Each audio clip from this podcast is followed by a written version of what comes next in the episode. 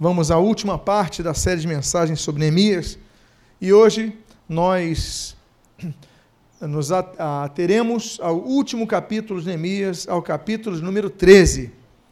Um capítulo intenso. Você que já leu Neemias e fez muito bem ler sobre este personagem, eu convido a que você abra sua Bíblia no capítulo 13 de Neemias. E eu gostaria de ler os versículos 4 ao 9 sobre quatro grandes aprendizados que nós temos com Neemias na noite de hoje. Neemias, capítulo 13, versículos 4 ao 9. Todos encontraram? O texto está na tela, se você precisar e preferir.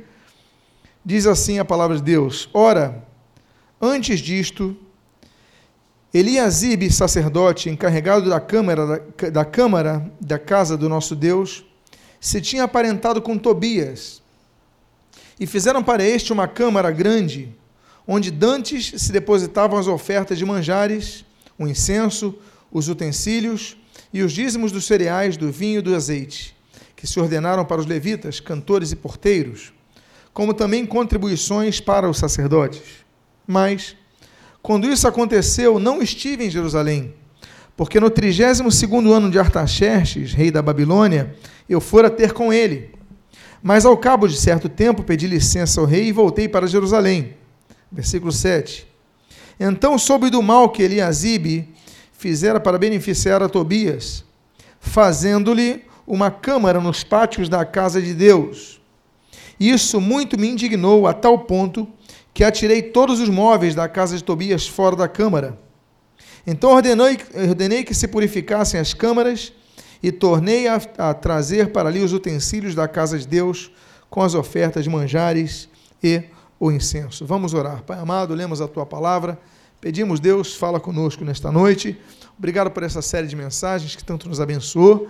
Aqui temos chegado debaixo da tua graça e da tua vontade. Abençoa-nos e o que nós pedimos o fazemos agradecidos em nome de Jesus. Amém e amém. O rei Artaxerxes estava fazendo aniversário e nesse aniversário ele convidou as pessoas mais próximas, e naturalmente convidou aquele que fora seu copeiro durante todos os anos, Neemias.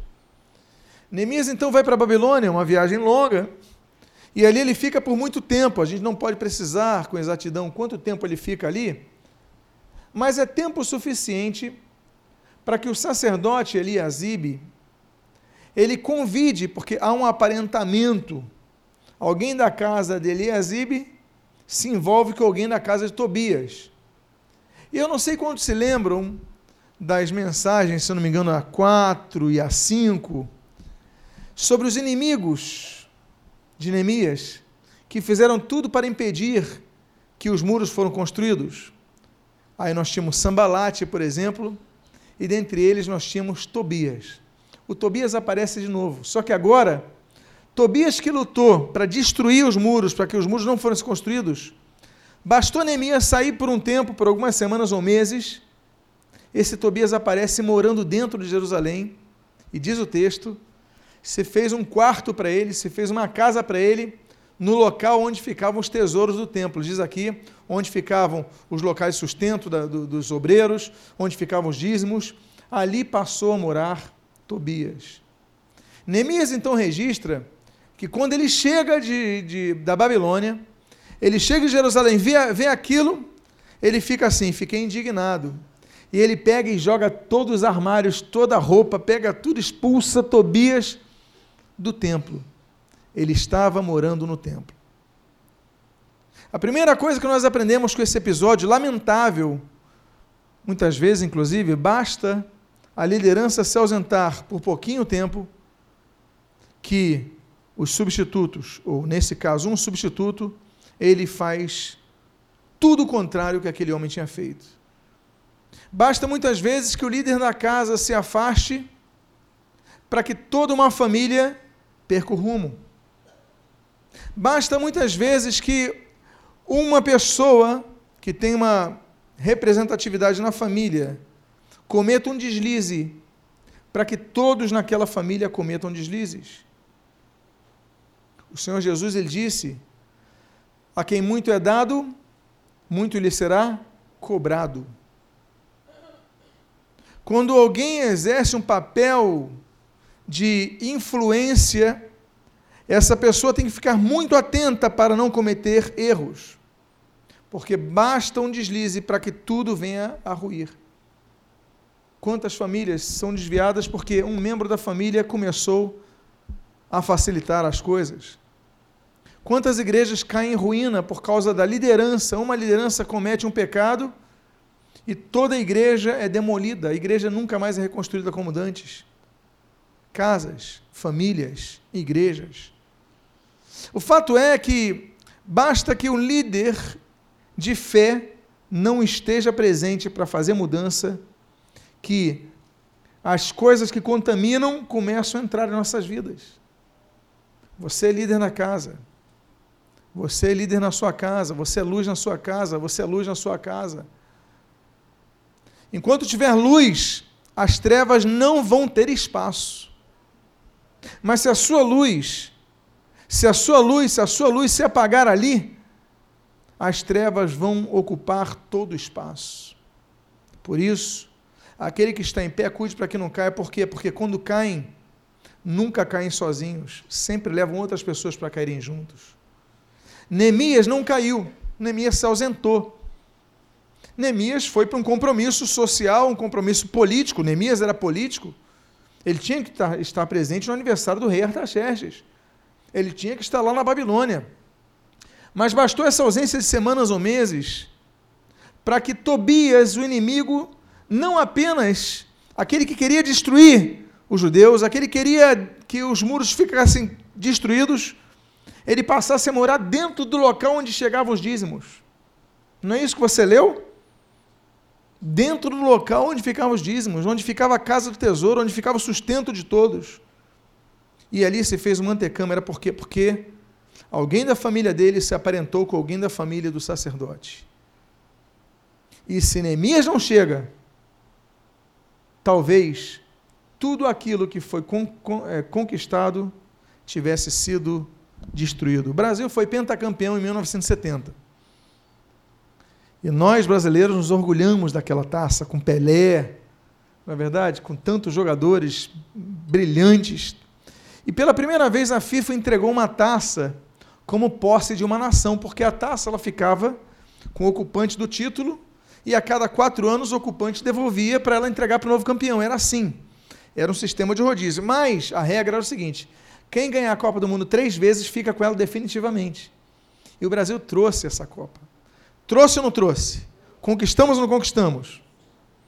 Até que na década de 80 ou 90, entra um ladrão na sede da CBF, na época a Rua da Alfândega, aqui no centro do Rio, rouba a taça e depois que prendem ele, ele diz que derreteu a taça. O mais difícil foi conquistar mas porque não teve ninguém vigiando adequadamente, aquela conquista árdua que todas as nações queriam foi por água abaixo. Não existe mais. Alguém derreteu aquele ouro. A taça já não é nossa. O que nós temos ali na CBF hoje é uma réplica. A taça acabou. Tudo que o Brasil lutou para ter de exclusividade, ele perdeu. Porque não botou um vigia a conquista foi dura, tudo na nossa vida espiritual que nós conquistamos é, é feito com dureza, com dificuldade. É negando a sua carne, negando a sua vontade, mas tudo pode ruir se você facilitar. A sua taça pode ser derretida, você pode perder aquilo de valor na sua vida. O último capítulo é um capítulo intenso, porque é um capítulo que nós vemos o Neemias tenso. Nós vemos Neemias com percebendo que deveria haver mais pessoas ali que militassem pela mesma causa. E Eliasibe não era uma pessoa que ele podia confiar. Ele botou Tobias. E a primeira coisa que nós aprendemos é isso. Nós não devemos fazer concessão com o mal, porque há uma mudança, não podemos, não podemos facilitar, não podemos, não podemos. Mas nós devemos vigiar. Você deve vigiar a sua fidelidade com o seu marido ou sua esposa, presente ou ausente. Não, é, não pode existir aquilo longe dos olhos, longe do coração, não pode. Somos compromissados. um pai com seus filhos. Não pode. O compromisso tem que ser na presença e na ausência. O compromisso de Israel em cuidar da, de Jerusalém tinha que ser na, com presença de Neemias ou Neemias lá na Babilônia. E nós temos que ter essa noção. A sua família, a sua família, a sua família, a sua família, a sua família, a minha família, a nossa igreja, ela tem que manter o rumo, ainda que estejamos distantes. Amém, queridos? É a primeira coisa que nós devemos aprender com esse capítulo de Neemias. Há uma segunda coisa que nós aprendemos no capítulo 13 de Neemias, e o texto do versículo 10 até o 14 assim diz: Também soube que os quinhões dos levitas não se lhes davam, de maneira que os levitas e os cantores que faziam o serviço tinham fugido, cada um para o seu campo. Então, contendi com os magistrados e disse: Por que se desamparou a casa de Deus? Ajuntei os levitas e os cantores, restituí aos seus postos. Então todo Judá trouxe os dízimos dos cereais. Olha, então, então, todo, todo Judá trouxe os dízimos dos cereais, do vinho e do azeite aos depósitos. Versículo 13. Por tesoureiros dos depósitos foi Selemias, o sacerdote, Zadok, o escrivão, e dentre os levitas Pedaías, como assistente deles Anã, filho de Zacur, filho de Matanias, porque foram achados fiéis e se lhes encarregou que repartissem as porções para seus irmãos. Por isso, Deus meu, lembra-te de mim e não apagues as beneficências que eu fiz à casa de meu Deus e para o seu serviço. Outra coisa que ele percebe é o seguinte: quando ele volta, ele percebe que não há dízimos. O local onde se depositavam os dízimos era a moradia do Tobias. Ele chega e ele fala: não se traziam dízimos em Judá. E diz assim: por causa disso, os levitas, os cantores, fugiram. Eles recebiam ajuda, tinham sustento, não tinham mais.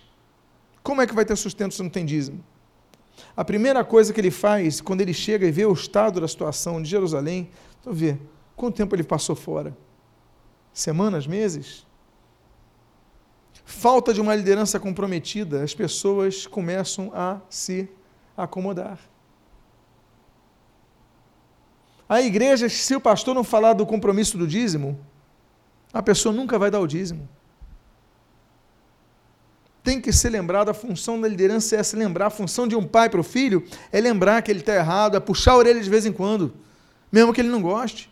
A função de quem exerce liderança sobre outras vidas é admoestar e o que, que, ele fez?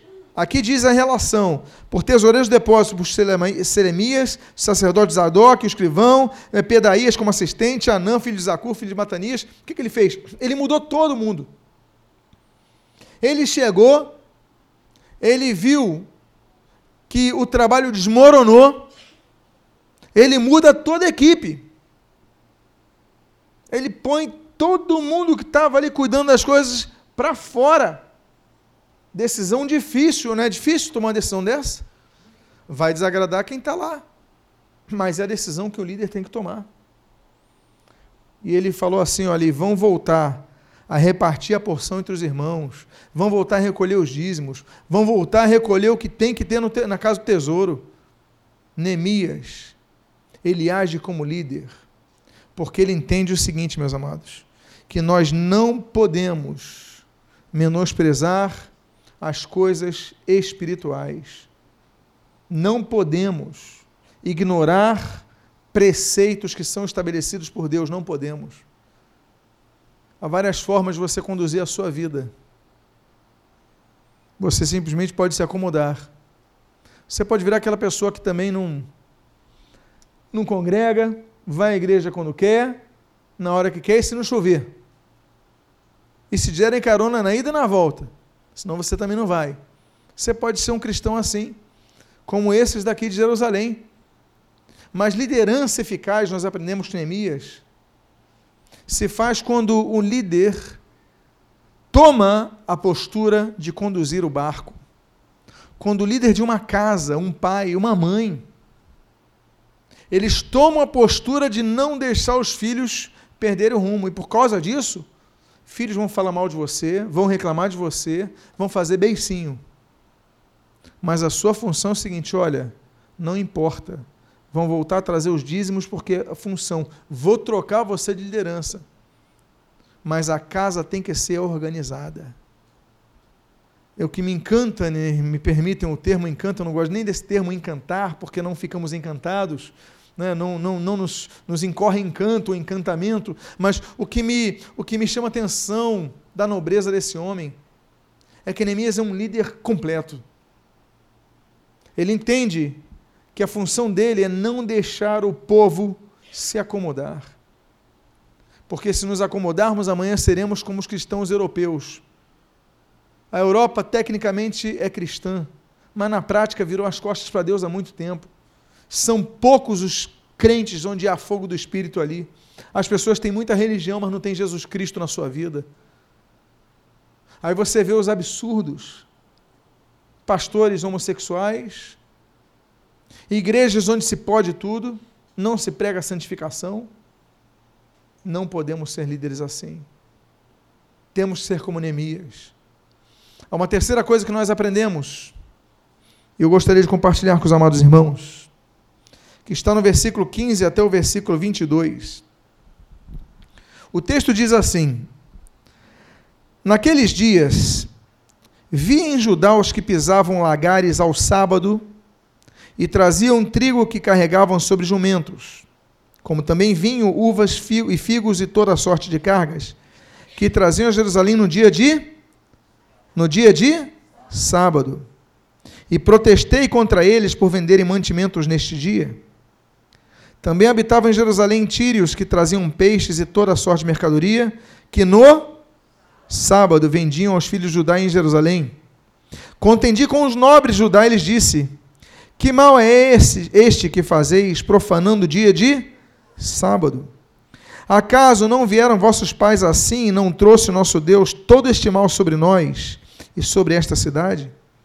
E vós ainda trazeis ira maior sobre Israel, profanando o sábado. Versículo 19. Dando já sombra às portas de Jerusalém antes do sábado, ordenei que se fechassem e determinei que não se abrissem senão após o sábado. Às portas coloquei alguns dos meus moços, para que nenhuma carga entrasse no dia de sábado. Então, os negociantes e os vendedores de toda sorte de mercadoria pernoitaram fora de Jerusalém uma ou duas vezes. Protestei. Mudou aqui o texto?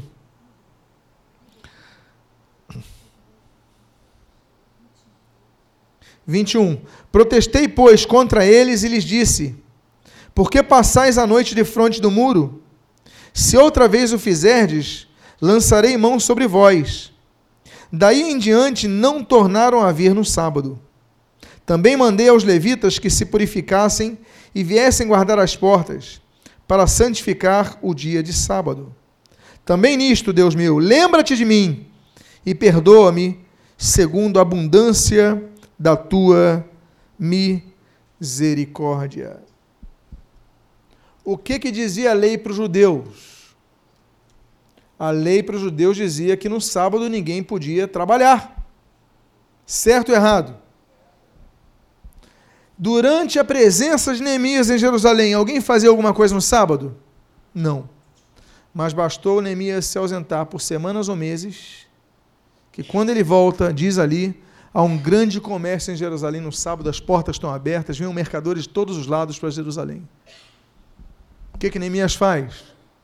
Proíbe a compra e venda em Jerusalém, coloca os moços, coloca guardas nas portas, fecha as portas de Jerusalém para que ninguém entrasse com mercadorias, nem saísse com produtos no dia de sábado. Ele toma uma postura radical e antipopular para organizar. O que, que nós aprendemos com ele? Nós aprendemos que há erros que nós cometemos, mas que o Espírito Santo nos aponta onde nós erramos. Olha, você está errando nisso. Você começou bem, mas permitiu que isso entrasse, permitiu que começasse a comercializar no sábado, etc.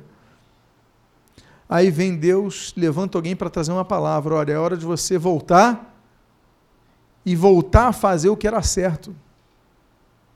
Você que adultera, para de adulterar e não adultera mais. Você que roubava, para de roubar e não rouba mais. Você que mentia, está mentindo, para de mentir, não minta mais. Você que invejava, para de invejar e não inveje mais. Você que odeia, pare de odiar e não odeie mais. Neemias nos faz ver que há tempo de nós voltarmos a fazer coisas boas que nós paramos de fazer, coisas certas. Quantas coisas que você fazia que eram coisas boas e certas que você deixou de fazer? Quantas coisas que você fazia que eram do agrado de Deus, que você foi permitindo aqui, foi permitindo ali, aí o que você faz? Você não vai mais nos cultos como você ia. Você já não vai ler a Bíblia como você lia antes. Afinal de contas, agora tem Netflix. Você já não vai fazer tantas coisas que você fazia antes. Você não ora mais, não exerce mais a sua fé, se acomoda. Por quê? Por quê? Porque você, como eu, nós somos humanos. E Deus tem que levantar pessoas como Neemias para falar: volta a fazer o que era certo. Volta, ó Israel, para o teu Deus. É hora de você voltar a fazer o que é certo. Não é para fazer nada no sábado, não faça nada no sábado. Porque o que, que eles fizeram? Eles mudaram. Eles mudaram as prioridades. E nós aprendemos aqui com Neemias que nós temos que voltar a priorizar as prioridades de nossa vida. O Senhor Jesus ele diz em Mateus capítulo 6, versículo 33: Buscai, pois, em primeiro lugar o reino de Deus e a sua justiça, e as demais coisas vos serão acrescentadas. O que são prioridades não são as demais coisas, é o reino de Deus e a sua justiça. Então é hora de nós voltarmos e resgatarmos aquilo que deixamos de fazer se você lê a Bíblia diariamente, volte a ler a Bíblia diariamente. Se você orava constantemente, volte a orar constantemente. Se você agia com fé diante dos obstáculos e não age mais, volte a agir com fé. Porque Deus tem levantado homens e mulheres para falar contigo, para colocar a prioridade no lugar certo. Nós aprendemos isto com Neemias. E o último texto. E a quarta lição que nós aprendemos no último capítulo, Neemias, e é o quarto segredo que devemos guardar em nossos corações, é o que nós lemos do versículo 23 ao 29. Vi também naqueles dias que judeus haviam casado com mulheres asdoditas, amonitas e moabitas. Seus filhos falavam meio asdodita e não sabiam falar judaico mas a língua de seu respectivo povo. Eu vou repetir o versículo 24. Seus filhos falavam meio asdodita e não sabiam falar judaico, mas a língua de seu respectivo povo. 25. Contendi com eles e os amaldiçoei, e espanquei alguns deles, olha só, e lhes arranquei os cabelos, meu Deus do céu. E os conjurei por Deus, dizendo: Não dareis mais as vossas filhas a seus filhos, e não tomareis mais as suas filhas, nem para os vossos filhos, nem para vós mesmos. Não pecou nisto Salomão, rei de Israel? Todavia, entre muitas nações não havia rei semelhante a ele. E ele era amado do seu Deus, e Deus o constituiu rei sobre todo Israel. Não obstante isso, as mulheres estrangeiras o fizeram cair no pecado. Dar-vos-íamos nós ouvidos para fazermos todo este grande mal, prevaricando contra o nosso Deus, casando com mulheres estrangeiras? Um dos filhos de Joiada, filho do sumo sacerdote Eliasibe, era genro de Sambalate, Oronita, pelo que afugentei de mim. Lembra-te deles, meu Deus, Deus meu, pois contaminaram o sacerdócio, como também a aliança sacerdotal e levítica. Quando eu li pela primeira vez Neemias, eu não sei quantos anos eu tinha. Eu vou dizer assim, talvez 13 anos, talvez 12, talvez 14, não lembro.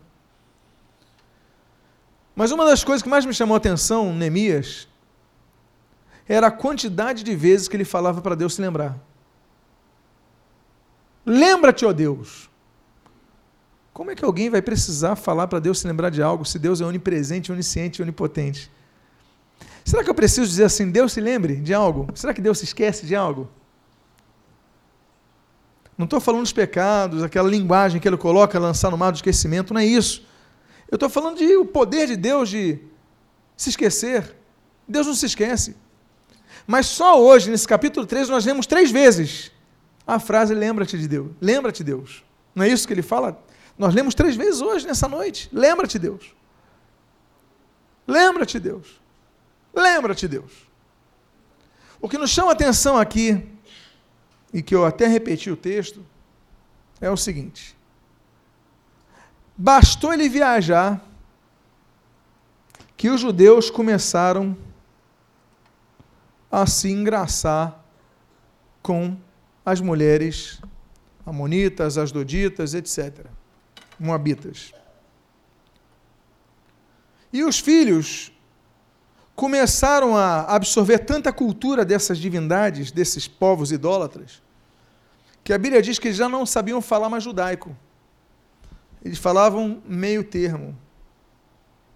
Olha a responsabilidade das, das famílias. Eu vou encerrar com isso. As famílias têm um papel muito grande para que nossos filhos falem o judaico. E agora não falo da língua hebraica, não é isso. Eu estou usando uma figura de linguagem. Falar o judaico aqui é falar a língua do nosso povo. Porque nossos filhos, se nós bobearmos, eles estão falando como os incrédulos, os idólatras. Os nossos filhos começam a absorver a linguagem mundana. Ele fala, eles falavam meio asdodita, meio judaico, eles, uma mistura. Por quê? Porque nós não podemos deixar e facilitar que nossas famílias sejam contaminadas. Eu quero dizer uma coisa para vocês: isso pode cansar os pais dá trabalho aos pais. O cansaço talvez não seja nem físico, seja o mental, seja o emocional. Toda hora ter que ter um conflito com o filho, mas a sua função é fazer com que eles não percam a nossa cultura e, mais do que cultura, a nossa visão espiritual dos fatos. A nossa função é resguardar. Neemias falou, e você vê que ele age com violência aqui. Ele age uma postura firme. Ele não abre mão de suas convicções, porque ele falou: olha, nosso povo tem uma identidade. Nós não podemos abrir mão da nossa identidade. Quando eu vejo uma família assim, sabe, louvando o Senhor juntos, eu me emociono. Eu parabenizo. É digno de louvor. Porque soube trabalhar. Todo mundo louvando o Senhor, todo mundo adorando a Deus nós não podemos desistir. E como nós aprendemos aqui com Neemias, antes tarde do que nunca. Só que, se tarde for, é para arrancar cabelo de gente. E eu não digo fisicamente, por favor. Mas eu digo é que o processo é dolorido. O que eu quero dizer é que o processo é desgastante. Mas Ainda assim, antes tarde do que nunca, é melhor você lutar. Porque se você lutar, Deus vai te honrar. E eu não vou apenas para a família, eu vou para a sua vida espiritual, eu vou para as suas conquistas profissionais, eu vou para aquilo que você perdeu. Você tinha uma fã profissional, não tem mais, você tinha uma fã ministerial, não tem mais. É hora de você reconquistar, por quê? Porque se você notar nessa série de dez mensagens, eu acho que a gente falou do muro até a sexta. Pouco mais que a metade. Porque a reconstrução de muro não é tudo na nossa vida. Há bases que são mais importantes do que isso. A identidade do povo é mais importante do que teus muros. Europa é Europa, mas daqui a pouco está islamizada. Na Holanda hoje, a última pesquisa mostrou, na Holanda, que metade dos recém-nascidos, metade dos holandeses que estão nascendo hoje, são de famílias muçulmanas. Na Bélgica, 37%. são de famílias muçulmanas. Daqui a pouco a Europa deixou de ser. A Europa é, mas a cultura vai ser outra. Se você conheceu, você conheceu, mas não vão conhecer como, como outrora. E o que eu quero dizer que com a igreja não pode acontecer isso. A igreja tem sempre que brilhar a luz de Cristo. Eu encerro essa série de mensagens agradecendo a Deus por essa oportunidade, pelo ensinamento que Ele nos outorga pela Sua palavra. Agradecendo a Deus por sua vida, que tem participado desses cultos, tem ouvido a palavra e tem praticado as palavras, e agradecendo ao Senhor, porque nunca deixou de nos falar um só culto, sempre nos apontou o caminho. Vamos ficar de pé. Eu quero fazer uma oração por nossas famílias. Eu quero fazer uma oração por nossa vida ministerial. Eu quero fazer uma oração por nossa vida espiritual. Então fique de pé nesse momento, feche os seus olhos agora. Eu quero fazer uma oração. Pai amado, Deus bendito, nós te louvamos, nós te agradecemos. Nós bendizemos o teu santo e precioso nome. E pedimos, Deus amado, que em nome do Senhor Jesus,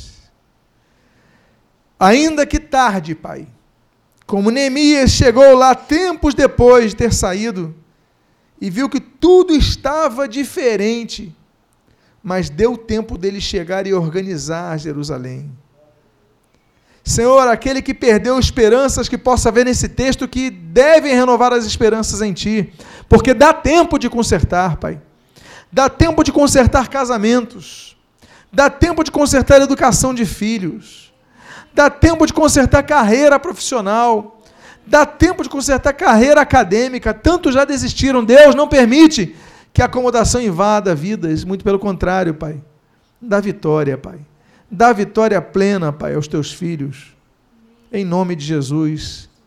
Fortalece aqueles que estão cansados, Pai, porque muitas vezes o cansaço faz com que a pessoa perca até o ânimo e muitas vezes até a fé.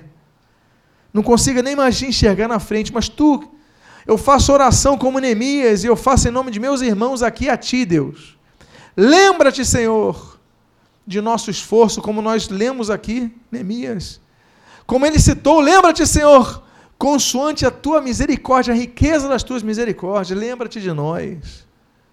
Ousamos a dizer a ti, lembra-te, Deus não porque duvidamos, não é isto, Deus. Mas é um pedido, Senhor, lembra-te de nós, para que possamos, consoante as riquezas da tua misericórdia, reconstruir aquilo que precisa ser reconstruído muito além dos muros. Abençoa a tua igreja, abençoa todo o teu povo, foi abençoado nestas semanas, abençoa as próximas séries que vão ser trazidas nas quartas-feiras. E pedimos a tua graça e misericórdia sobre nós e te agradecemos em nome de Jesus. Amém e amém.